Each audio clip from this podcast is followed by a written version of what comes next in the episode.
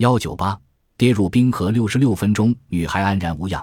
数年前，两岁的米雪与父母、哥哥居住在美国犹他山附近。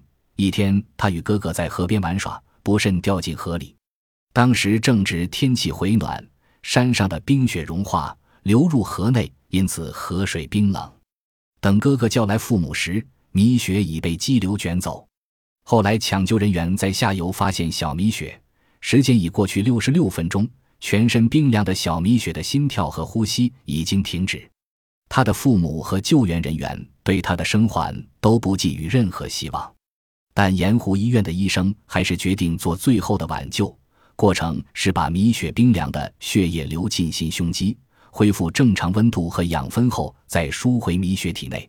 手术成功了。三小时后，小米雪开始有反应，脉搏再次跳动。这个奇迹使医生们也大感惊奇。